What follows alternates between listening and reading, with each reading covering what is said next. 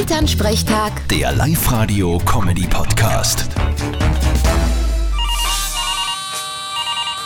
Hallo Mama, Grüß dich, Martin. Heute ist quasi ein Feiertag für uns. habt ihr im Lotto gewonnen? Schön war's.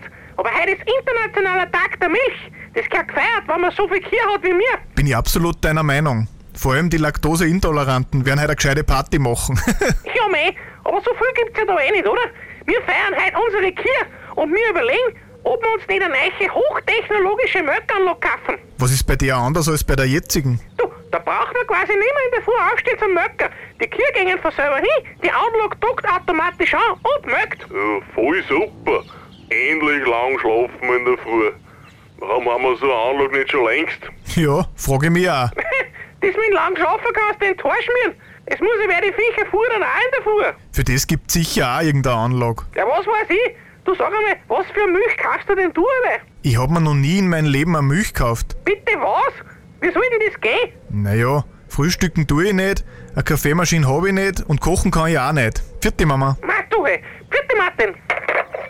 Elternsprechtag. Der Live-Radio-Comedy-Podcast.